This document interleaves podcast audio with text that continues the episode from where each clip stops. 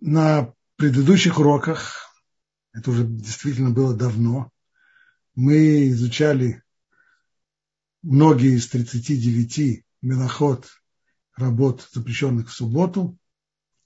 И сегодня мы переходим к новой работе. Это перенос ноши из частного владения в общее. Мы помним, что все Мелоход Шаббат, все те действия, которые Тора запрещает евреям делать в субботу, мы учим из тех операций, которые необходимы были для того, чтобы соорудить мешкан, переносной храм в пустыне. Так вот, в ходе работы над, по сооружению храма и приходилось выполнять самые различные операции, в том числе и перенос определенных вещей, каких-то нож из частного владения в общее или в общественное владение. Название, которое носит это действие в Аллахе, это хоцаа, буквально вынос потому что имеется в виду как раз вот вынос из частного владения в общее, но на самом деле здесь речь идет о группе работ, и сюда же входят и обратные действия, то есть внос предметов из общественного владения в частное, а также перемещение различных предметов в общественном владении на дистанцию, которая превышает 4 локтя около двух метров. Каким же образом Талмуд вывел вот э, это действие, как действие запрещенное, перемещение предметов из частного владения в общее или из общего в частное, перенос. Каким образом это вывели из строительства мешкана?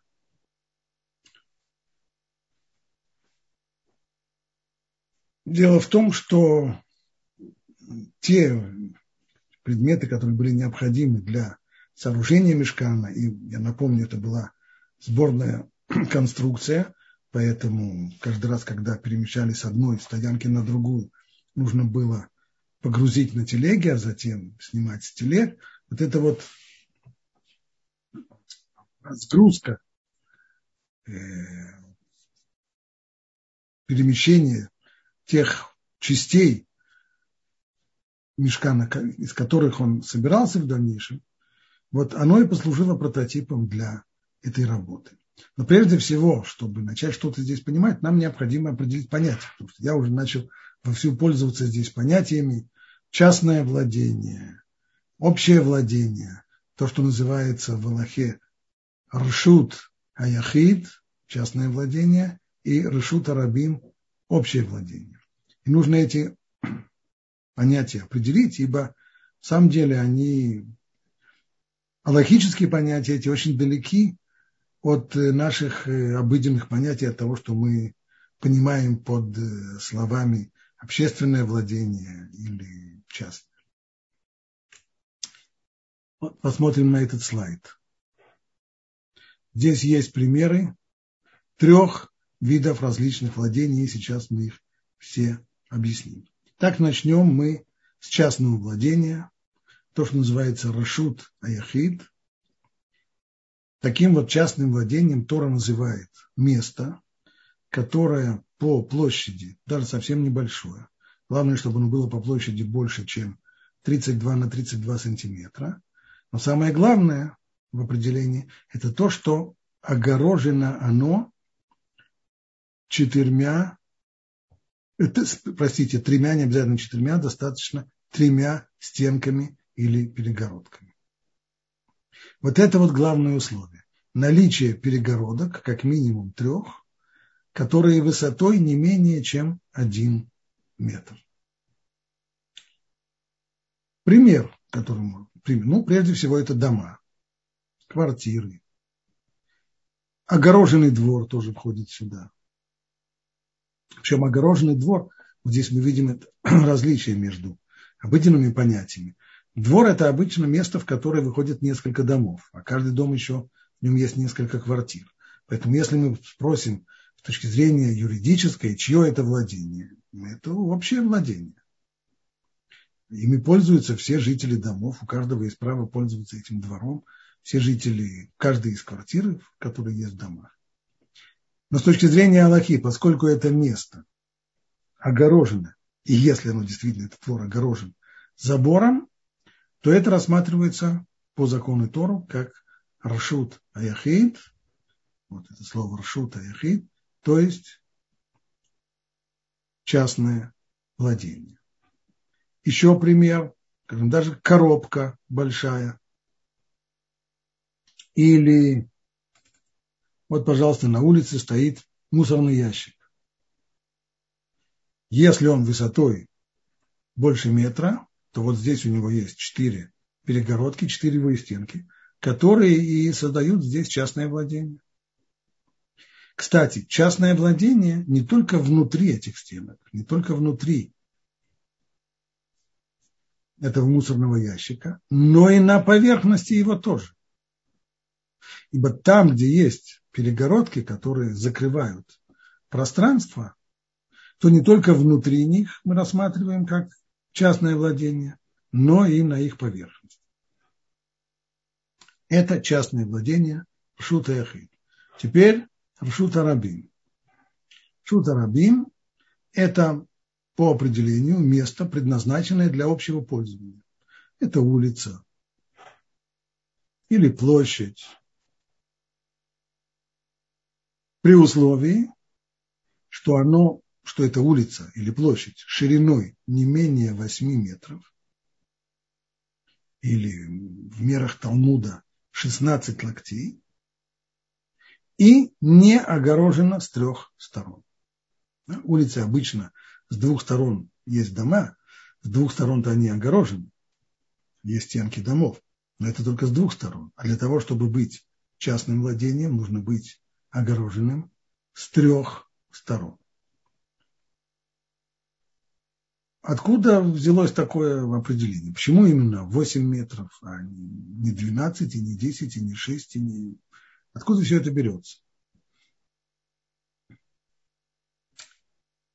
Мы помним, что мешкан – это переносное сооружение. Для того, чтобы его перевозить с одной стоянки на другую, его разбирали, грузили на телеги, везли, по крайней мере, его наиболее тяжелые части на телегах, а потом на новом месте уже сгружали с телег. Так вот, каким образом проходила транспортировка? самую тяжелую часть мешкана, а именно брусья, из которых собирали стенки мешкана переносного храма, их укладывали на две, так вот поперек, на две телеги. Правда, здесь на этом рисунке указана только одна телега. Но на самом деле брусья были достаточно высокие, 5 метров высотой, и поэтому на одной телеге увезти их было невозможно. То, что делали, брали две телеги во фронт, и на них поперек укладывали эти брусья, так что брусья наполовину лежали на одной телеге, а второй половины на другой телеге. Так вот, ширина общая вот этих двух телег вместе с колесами выступавшими была приблизительно 16 локтей, то есть около 8 метров. Вот еврейский народ, когда двигался по пустыне, можно сказать, что в обычных условиях, конечно, пустыня – это не общественное владение. Она сама по себе не предназначена для массивного движения транспорта, пешеходов и так далее. Но в тот момент, когда еврейский народ был в Синайской пустыне, и он шел по этой пустыне, и среди колонн пешеходов двигались также еще и вот эти самые телеги с брусьями, то получилось, что ширина тракта, по которому шли, была как раз 16, 16 локтей, то есть 8 метров.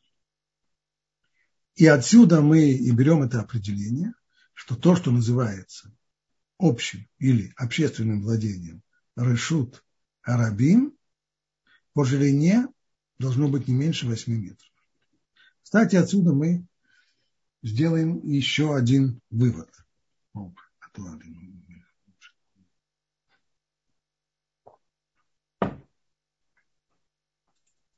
По мнению ряда комментаторов Талмуда, Рашут Арабим, то есть общественным владением, можно назвать только улицы, по которым ежедневно проходит не меньше, чем 600 тысяч прохожих.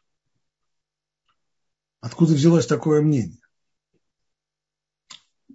Заранее скажу, что это не общее мнение, это мнение некоторых комментаторов, и с ними все согласны, но, по крайней мере, очень многие комментаторы так считают. Откуда это взялось? Снова из той же самой Синайской пустыни. Тогда вот по этому месту, по этому тракту, как бы тракту, шириной 8 метров, двигалась огромная колонна, в которой было как минимум 600 тысяч мужчин, не считая женщин, детей.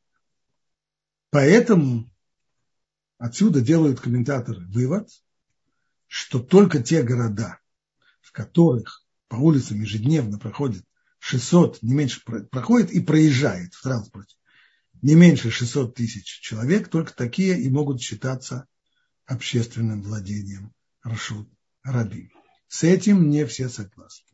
Другие комментаторы говорят, что это верно только по отношению к Синайской пустыне, потому что пустыня сама по себе не предназначена для движения транспорта и пешеходов. Она пустыня, как она есть, и пустыня-то она только и есть. И поэтому, чтобы превратить ее в общественное владение, было необходимо вот такое массивное уличное движение, чтобы, чтобы проходили там 600 тысяч человек за раз. Но что касается обычных городских улиц, если они достаточно широки, то есть не меньше 8 метров, то не нужно, чтобы по ним проходило 600 тысяч человек.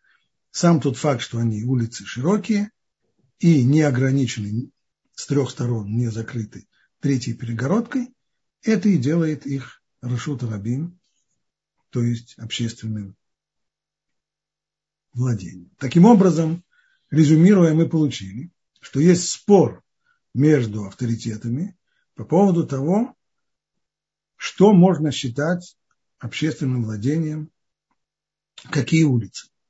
Все согласны, что это могут быть только те улицы, которые шире 8 метров, но, согласно одному мнению, есть дополнительное условие, чтобы там проходило 600 тысяч человек, и согласно этим людям понятно, что настоящим общественным владением могут быть только широкие улицы в больших очень городах, в мегаполисах, в многомиллионных городах, а небольшие города, в которых нет такого массивного движения, они не будут считаться общественным владением по закону Тора. А чем они будут считаться, это отдельная тема, сейчас к ней подходим. А согласно второму мнению, нет этого условия 600-тысячной толпы, и любые улицы сквозные, не закрытые с третьей стороны, которые шириной не меньше 8 метров, считаются общественным владением согласно закону Тур. Это так спорный вопрос. Нужно сказать, есть еще одно, один пример общественного владения, по которому существует полное согласие, это междугородние шоссе. Дороги, которые по определению сами по себе являются общественным местом, для того-то они существуют, чтобы соединять различные города, и там все согласны, что не нужно требования, чтобы по этим дорогам проезжало 600 тысяч человек в день. Сам тот факт, что это междугороднее, междугороднее шоссе, делает его общественным владением. Так мы объяснили, что считается по закону Тору частным владением, что считается общественным владением, но понятно, что осталось очень много мест, которые остаются как-то, падают между стульями, они, их нельзя назвать ни общественными, ни частными. То есть, скажем, такие вещи, как сельскохозяйственные угодья, поля, та же самая пустыня, не в то время, когда там был еврейский народ, моря, узенькие улочки и переулки. А каков их статус? Талмуд называет такие места словом кармелит, что означает ни рыба, ни мясо. Вот здесь, на этой схеме, где у нас есть, вот помните, здесь есть огороженные места, которые являются частным владением Шутехи. Есть улица широкая, которая проходит мимо этих огороженных дворов или домов, и она Аршута Раби, она общественное владение. А есть вот еще здесь поле, его сделали коричневым цветом. А это что такое? А это вот такой ни рыба, ни мясо, или на языке Талмуда кармелит. Каков, каков статус вот таких мест, которые не предназначены для движения пешеходов и транспорта, с одной стороны, в больших, в больших количествах, либо потому что они узкие, либо потому что вообще они предназначены как вспаханное поле. Либо потому что у них есть перегородки, но эти перегородки низкие, не доходят до до одного метра. С точки зрения законной Торы можно выносить вещи из частного владения в кармелит и из кармелит в частное владение. Это по закону Торы. Но мудрецы это запретили, поскольку кармелит напоминает общественное владение. Чем он напоминает? Тем, что он, как и улица большая, является открытым местом, не огороженным. Там нет перегородок, которые ясно определяют здесь частное владение. И поэтому разрешение выносить вещи из домов в кармелит может натолкнуть человека на ошибку. Он сочтет, что можно и на улицу. А что, чем отличается? Здесь открытое место, и здесь открытое место. Вот от дома это отличается. Дом – это закрытое место. Здесь перегородки есть, двор тоже закрытое место, забор есть. А здесь все открыто. Если сюда можно, если можно на поле, то можно и на улицу. Если в скверик можно вынести, то почему на улицу нельзя не вынести? Поэтому мудрецы запретили эти два действия, то есть выносить предметы из, из частного владения не только в общественное владение, но и в кармелит, и наоборот вносить предметы из кармелит в частное владение, так же, как запрещено вносить по закону Торы из общественного владения в частное. Следует добавить еще один закон важный. До сих пор мы говорили о возможности вносить, выносить. А сейчас добавим еще один важный закон. По закону Торы, там, где у нас есть Рашут Арабин, то есть общественное владение, в нем самом нельзя переносить вещи, даже те, которые не были раньше в домах, а те вещи, которые были с наступления субботы на улице. Переносить их можно на расстояние не больше, чем 4 локтя, то есть 2 метра. Это закон в, частном, в, в общественном владении, и мудрецы перенесли его и на кармелит, на то самое ни рыба, ни мясо, поля, угодья, узенькие улочки и переулки. То есть в них тоже нельзя по постановлению мудрецов переносить на расстояние больше, чем 2 метра, 4 локтя. Вопрос, а откуда это взялось? Почему переносить в рамках до двух метров можно, а свыше нельзя? В чем здесь дело? А дело вот в чем. Торе сказан вот такой, есть там такой стих. Муше обращается к народу Израиля и говорит смотрите, ведь Бог дал вам субботу. Поэтому в шестой день он дает хлеба на два дня. Оставайтесь же каждый на своем месте, пусть никто не выходит со своего места в седьмой день. Муше вовсе не имел в виду, что нельзя выходить из своего дома или из из шатра, тогда в Синайской пустыне, когда были сказаны эти слова, э, жили в шатрах. Это не значит, что нужно всю субботу э, находиться в шатре, нельзя э, выйти на, на, наружу. Конечно, можно. В чем здесь было дело? Гнев Моше обрушился на тех евреев, которые в субботу вышли с сумками и с другими сосудами для того, чтобы собирать ман. Напомню, что в пустыне питались манной небесной. Ман, который спускался с небес каждое утро. Им и питались все 40 лет нахождения в пустыне. Но если каждый день выпадала ровно одна порция на одного человека, на одного едока, то в пятницу выпадало то, что называется лехем мишне, двойная порция манна. И почему двойная порция? Это то, что Моше им объясняет. Смотрите, Бог дал вам субботу. Поэтому это из-за субботы. В шестой день он дает вам хлеба на два дня. Не потому, что он заботится о том, чтобы вы в пятницу наелись до отвала, а потому, что он не хочет, чтобы вы в субботу делали вещи запрещенные, чтобы вы не нарушали субботу. Поэтому что нужно делать? Оставайтесь же каждый на своем месте. Другими словами, чтобы вы не выходили в субботу сумками, потому что Синайская пустыня тогда, когда еврейский народ там находился, мы помним, она представляла собой Рашут Арабим, общественное владение. Сама по себе пустыня – это кармелит, ни рыба, ни мясо. Это открытое пространство, которое не приспособлено для массового движения транспорта и пешеходов. Конечно. Но когда там находился еврейский народ, он там, пусть не приспособлен, но он там конкретно шел, стало быть, пустыня была общественным владением. Выносить, ходить, собирать ман со своими сумками, кошелками и прочими сосудами и означало нарушать субботу, ибо это входит в то самое запрещенное действие. Мы говорили, что законом Торы запрещено не только вносить и выносить, но и нельзя перемещать предметы внутри общественного владения. Но здесь есть некоторая оговорка. Пусть никто не выходит со своего места в седьмой день. Талмуд делает отсюда вывод, что в рамках того, что называется мое место,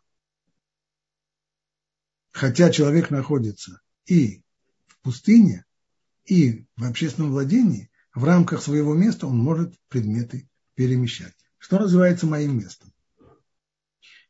Мое место – это не трехкомнатная квартира и даже не однокомнатная квартира и не номер гостиницы на самом деле человеку нужно намного меньше. Его место, черный юмор здесь гласит, что место человека – это столько, сколько ему нужно для могилы, но это совсем небольшое место.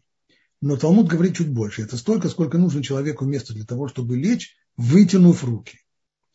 Лечь, вытянув руки, это и получается четыре локтя. Напомним, что люди в древнем мире были чуть ниже, чем современный человек. Мы, как ботва, за последние столетия выросли очень сильно. Но, по крайней мере, вот это определение, которое было во времена Талмуда, осталось в Аллахе, то есть место человека – это четыре локтя, около двух метров. Стало быть, в рамках этого места можно переносить предметы по улице, даже если, не только если она кармелит, но даже если она является общественным владением, согласно всем мнениям, предположим, центральный проспект в каком-нибудь большом многомиллионном городе, по которому проходят э, сотни тысяч людей, даже в таком случае на расстояние в 4 локтя можно предметы перемещать. Стоп. А если можно на 4 локтя? А может можно так перенести на 4 локтя, остановиться, немножко отдохнуть, отдышаться, а потом еще на четыре локтя, снова остановиться и опять отдохнуть, еще на четыре локтя. И так можно уйти в конец города. Это разрешено или нет? Ну, с точки зрения закона субботы действительно никакого криминала здесь нет. Но мудрецы это запретили, потому что понятно, что теоретически это возможно, а практически там, где человеку будет разрешено идти вот такими короткими перебежками по 2 метра, останавливаясь каждый раз, человек в конечном итоге не выдержит, и у него короткая перебежка станет чуть длиннее, чем нужно, еще чуть длиннее, еще чуть длиннее, а в конечном итоге он э, перенесет и на целые 2 метра, и больше на 2 метра, а тогда уже он нарушит закон Торы. Поэтому мудрецы запретили на практике переносить вещи и в Аршута Рабин, и в общественном владении, и в Кармелит, то есть и по узеньким улочкам и переулкам, даже если будем останавливаться каждый раз в конце четырех локтей. Поэтому если человек выходит на улицу и вдруг обнаруживает, что он забыл вынуть из кармана авторучку или проездной билет, или носовой платок, то нести его вот таким образом по каждый раз по четыре локтя нельзя, а нужно просто на ходу его выбросить не, тут же и немедленно, только делать это несколько измененным способом, скажем, вытряхнув карман и тому подобное. В скобках скажу, что есть только одно исключение.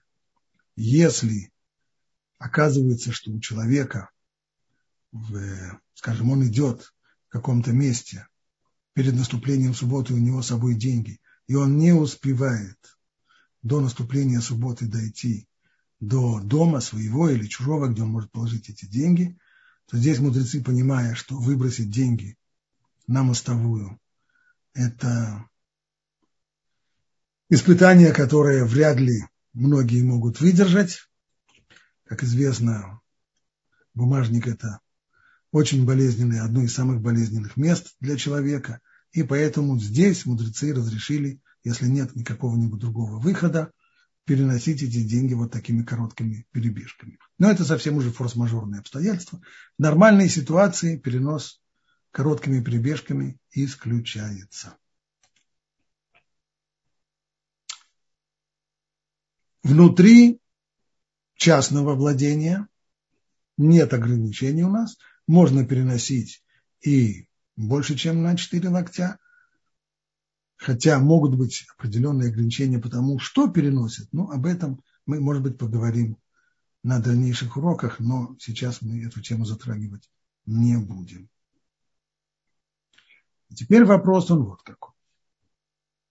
Если нам нельзя выносить предметы из дома на улицу, в города, где мы живем, вне зависимости от того, широкие это улицы, по которым в которые нельзя выносить по закону Торы, или это узкие улицы.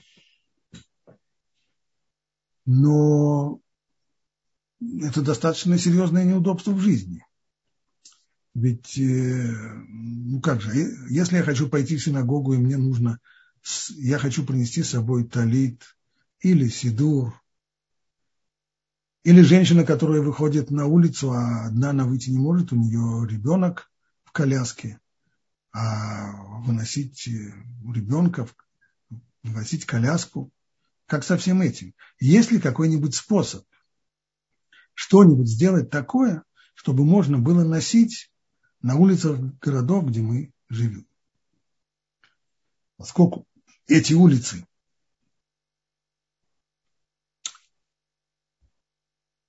представляют собой либо Шута Яхид, либо общественное владение, либо кармелит, ни рыба, ни мясо, которому запрещено носить хотя бы медрабана. В любом случае, носить-то нельзя.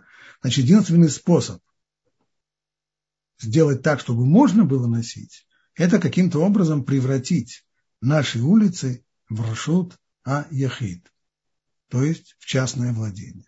Напоминаю, частное владение не юридический, э, не юридическое понятие, а аллахическое. Термин чисто аллахический. Что он собой представляет? Пространство, огороженное с трех сторон стенками или хотя бы перегородками. Ну, казалось бы, не так уж все страшно, ведь улицы, по которым мы ходим, по крайней мере, с двух сторон, они ограничены. Есть дома, которые стоят с двух сторон. А вопрос в том, что будет с третьей стороны.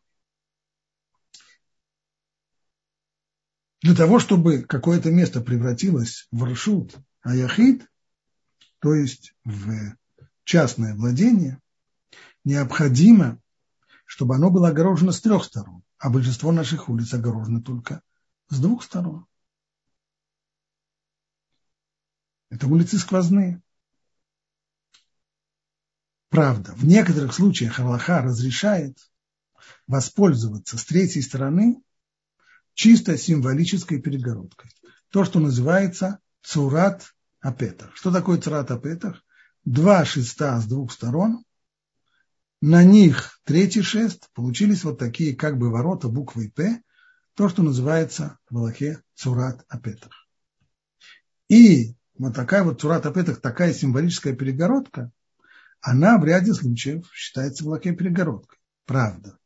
В случае, о котором мы сейчас говорим, она может считаться перегородкой только в тех местах, где запрет переносить, он по постановлению мудрецов, Мидрабанам, то есть в том, что является кармелит, а именно в узеньких улочках, в переулочках.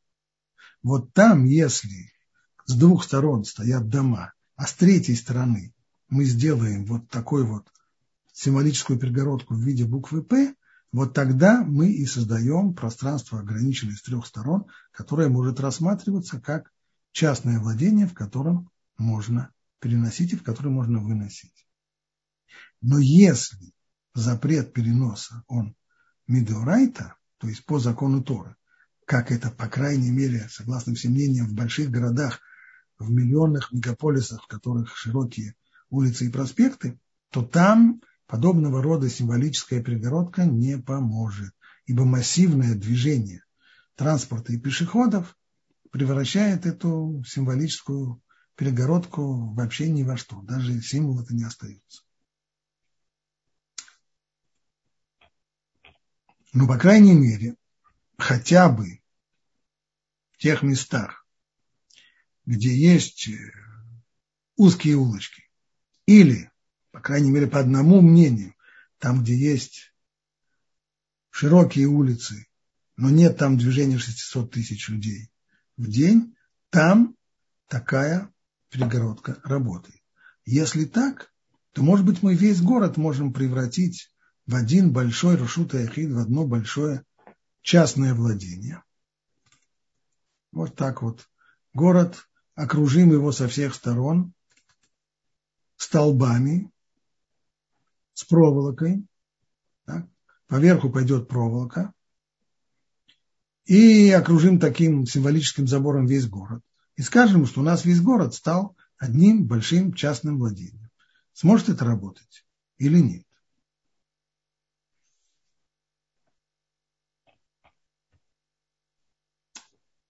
Мы знаем, что на практике это делается. И на сегодняшний день целый ряд городов действительно окружен вот таким вот символическим забором. Называется такой забор Эрув. И Эрувы есть практически во всех городах Израиля и во многих городах за границей. Вот, пожалуйста, вам даже схема Ирува в центре Москвы. Вот этот вот центральный участок вокруг Покровки, там, где оказываются почти все еврейские учреждения Москвы, центральные. Вокруг этого сделан тоже Ируф. На что полагаются люди и раввины, которые делают вот э, такие заборы, такие символические огороженные пространства, огороженные достаточно символически. Понятно, что они не строят заборы в центре городов, на что они полагаются? Во-первых, основополагающее – это то, что они полагаются на мнение тех авторитетов, которые утверждают, что по закону Торы нельзя переносить только в тех местах, где улицы 8 метров не меньше, плюс по этим улицам ходит не меньше 600 тысяч человек в день. Стал быть, в городах, где нет таку, таких масс населения, уже есть о чем говорить. Более того, в ряде городов, может быть, не все улицы, но, по крайней мере, есть целые районы, в которых такого массового движения нет. Там может быть несколько центральных улиц, по которым ходят 600 тысяч человек. Но другие улицы, может быть, они и широкие, но такого массового движения нет. Это первая составляющая. Вторая. Нужно сказать, что по мнению ряда авторитетов, вот посмотрите внимательно на эту улицу. Когда мы раньше говорили об улицах, я сказал, ну улица, что такое улица? Есть две стенки, с двух сторон она огорожена. Вот одна стенка, а вот другая. Да, но перед нами улица особого характера, так называемый Т-образный перекресток. Это не X-образный перекресток, а Т-образный перекресток. И на Т-образном перекрестке вот этот дом, который стоит, здесь есть улица, по которой есть движение. Но вместе с тем на второй стороне улицы есть дом, который закрывает, и видно, когда я смотрю сейчас на эту улицу, я вижу здесь три перегородки. И хотя есть здесь зазор с двух сторон, там, где проходит улица, Т-образного перекрестка, шляпка буквы Т, это верно. Но вместе с тем, по мнению Хазуныша и ряда авторитетов, которые идут вслед за ним, по крайней мере, по закону Торы, по закону Торы, вот такая конструкция может рассматриваться как Рашут и Ахид, как частное владение, ибо здесь есть три перегородки. По постановлению мудрецов уже нет. Это постановление мудрецов. А там, где запрещено носить только по постановлению мудрецов, то там можно воспользоваться теми самыми символическими перегородками Сурата Петах. Стало быть, если мы здесь, вот этот вот зазор между домами, там, где проходит улица, мы его оградим символическими перегородками, как, например, будет протянута, вот как это здесь видно, когда будет протянута проволока по столбам, то тогда это вполне может сойти за рушут и ахид, за частное владение, в котором можно будет переносить предметы. И более того, улицы, которые будут входить вот в это огороженное с трех сторон пространство, они тоже будут принимать тот же самый статус, а именно по закону Тора они не будут считаться общественным владением. Вот это второе соображение, на котором и строится разрешение делать забор из э, чисто символических перегородок, и поэтому в Израиле, по крайней мере, практически во всех городах есть Ируф. И, кстати, это приводит к тому, что многие люди, даже те, которые начали соблюдать уже несколько лет соблюдают, они, сказать, ничтоже сумняшися, носят вещи по улице, потому что люди-то вокруг носят, они тоже носят, и они даже не знают и не подозревают, что на самом деле это совсем-совсем непростой вопрос, почему можно носить вещи по улице. Причина – вокруг города город окруженный рувом. Но сразу нужно сказать, что это совсем, совсем не очевидно, что на каждый руф можно полагаться. Почему? Ну, во-первых, дело в том, что, как мы помним, ряд комментаторов Талмуда считают, что там, где есть восьмиметровые улицы, даже если по ним проходят меньше 600 тысяч человек, они все равно являются Рашут Арабим Деурайта, то есть общественным владением по закону Торы, и перегородить их нужно настоящими перегородками, а не символическими. А настоящих перегородок никто, конечно, не позволит. Это первое соображение. Второе. Когда окружают целый город таким символическим забором, то этот забор тянется на многие километры. И достаточно, чтобы проволока порвалась хотя бы в одном месте, так вот выглядят на сегодняшний день эти шесты с проволокой.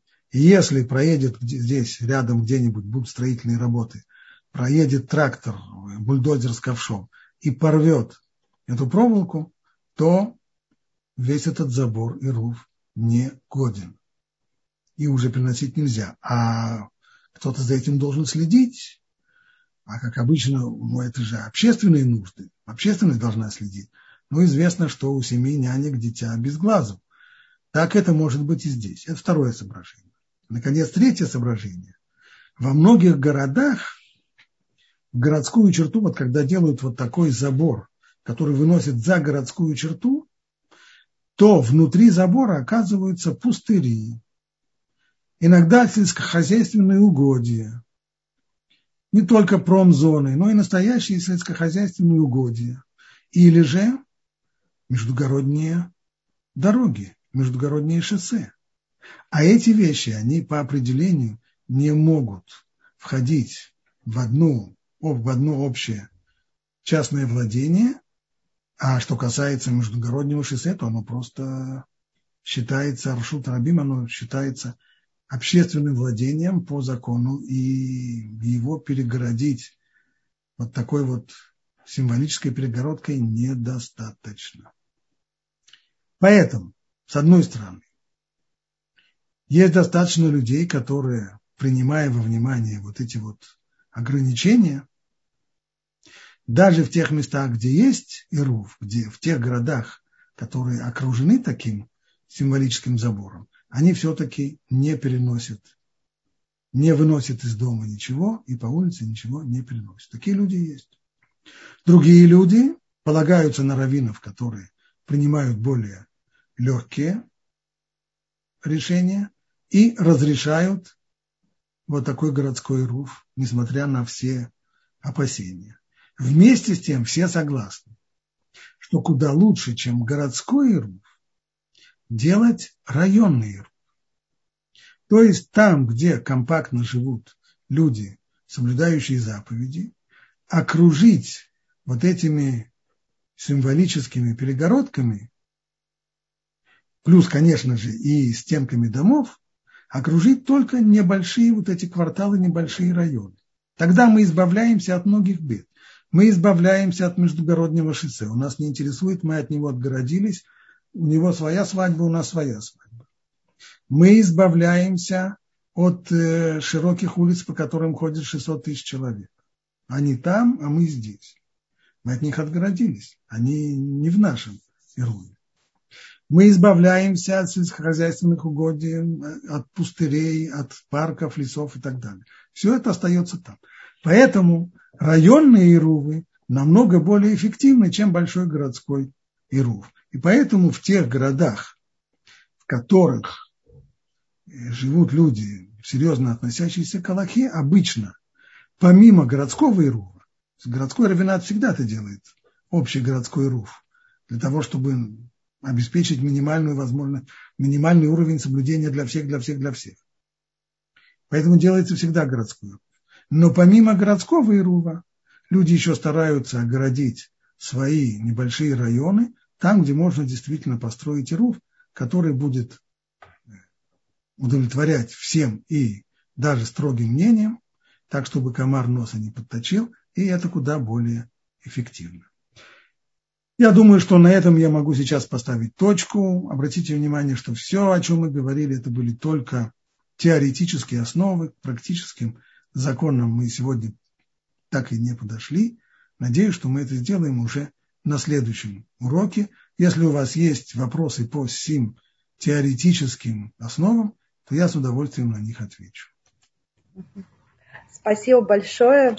Я хочу э, сказать, да, сказать вам комплимент, что я просто поражаюсь, как вы умудрились достаточно короткий срок э, раскрыть такую большую тему э, и такую сложную тему.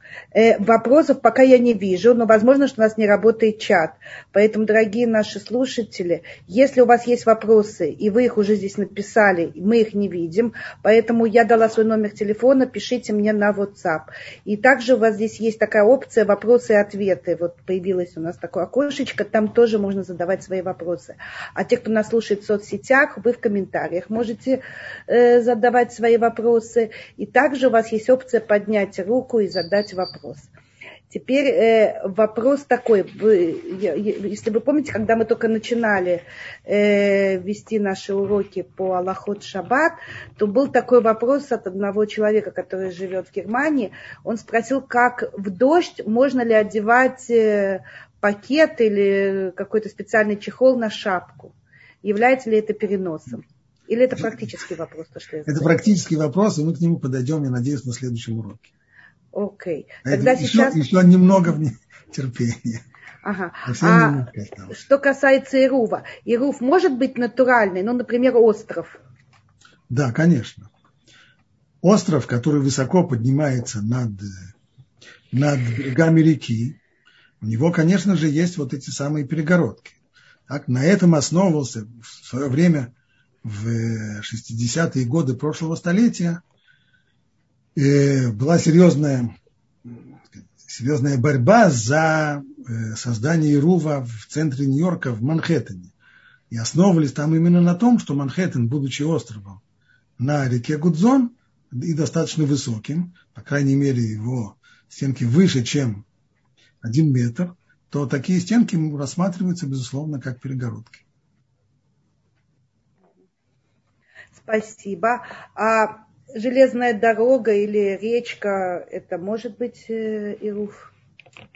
железная дорога сама по себе нет. И большие вопросы шли в, в свое время, в начале прошлого столетия, по поводу телеграфных столбов. Если кто-нибудь помнит, как выглядели телеграфные столбы, то это, в общем, буква Т, когда провода идут не так, как вот здесь. Если мы посмотрим э, в чистом виде Сурата Петах, то планка верхняя идет точно над столбами, чтобы это была буква П. А у телеграфных столбов это не совсем так. Провода шли по сторонам, то есть на каждом столбе была перекладина, и сбоку шли, шли провода. Но была все-таки возможность и эти провода тоже при помощи не таких уж серьезных ухищрений превратить в тоже в такую вот символическую перегородку, то, что называется Цурата Петах, и такими вещами, безусловно, пользовались. Сегодня телеграфных столбов уже нет, они ушли в прошлое. Но, по крайней мере, многие, многие другие вещи, безусловно, используются. Все, все что э, все, все ограды, все, все препятствия, все, все кучи, все кучи мусора, если только их не, не, не вывозят время от времени и, и так далее, все это, безусловно, используется в, общее, в общем строении. Спасибо. Э, здесь спрашивают, прислали фотографию крыльца и спрашивают, можно ли с такого крыльца э, брать почту почтальона в субботу.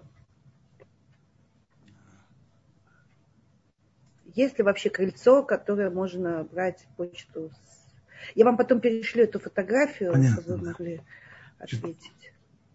Э, в, в принципе, если, если крыльцо высотой в один метр, то вопросов нет, очевидно, можно брать эту почту. Угу.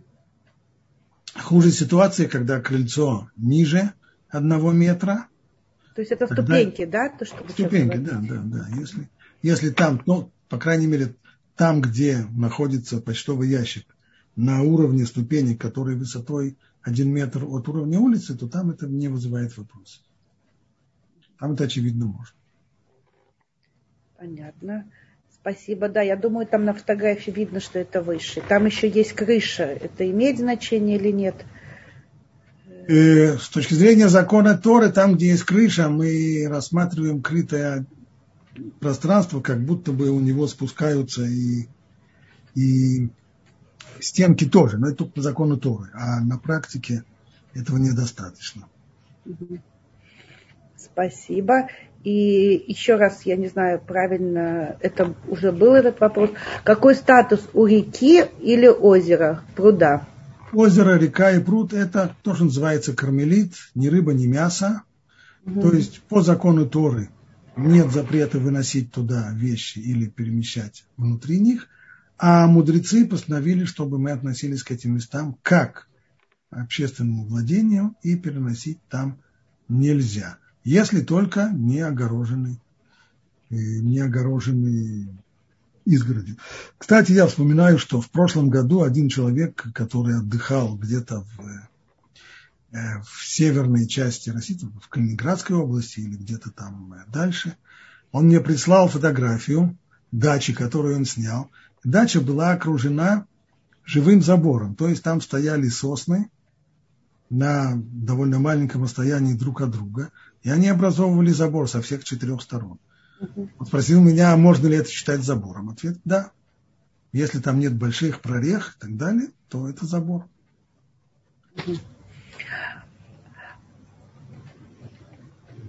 Понятно. А вот то, что мы называем общественным местом, вот, допустим, э, лестничная клетка, да, вот парадная, и, и там живут то, одна семья евреев, все остальные жители не евреи. Как рассматривается эта клеточная, эта лестница? Здесь мы касаемся... Еще и дворик свой, да, как да, колодец. Да. Здесь мы касаемся вопросов, в которые я не хотел входить, потому что иначе у нас времени на урок просто не хватило. Дело вот в чем. Вопрос, можно ли выносить из дома во двор? С точки зрения закона Торы, конечно, потому что двор, огороженный забором или стенками домов, он, безусловно, с точки зрения закона является частным владением. Хотя об обывательском взгляд, обывательский взгляд на него, это, конечно же, общее владение. Как это так? Этим двором пользуются все жители домов, которые туда выходят. Там их жителей много, и это все общественное владение. Поэтому у людей на самом деле может возникнуть здесь, опять же, заблуждение. То есть, видя, как уважаемые евреи, соблюдающие, выносят вещи из дома во двор, они, правда, их не выносят потом на улицу, но во двор они будут выносить, то люди будут подумать, что если можно во двор, что такое двор? Это же общественное владение. Двор-то он всем принадлежит жителям этого двора. Стало быть, и на улицу можно, а, а в чем разница? Такое опасение есть, и поэтому мудрецы Талмуда постановили, что необходимо что-то сделать, чтобы разрешить выносить из дома во двор, а затем из двора в переулок, даже огороженный, или в тупик, или в переулок и так далее. Что нужно для этого сделать? Для этого нужно нам объединиться в одну как бы коммуну. То есть всем жителям города, которые оказываются внутри Ирува, внутри того самого символического, более или менее забора, им необходимо объединиться в одну коммуну, чтобы весь город или весь район превратился в одно единственное частное владение. Как всем объединиться в коммуну? Колхоз мы создавать не будем, но минимум, который утверждает Талмуд, нужно, чтобы была общая, общая еда. Что значит общая еда?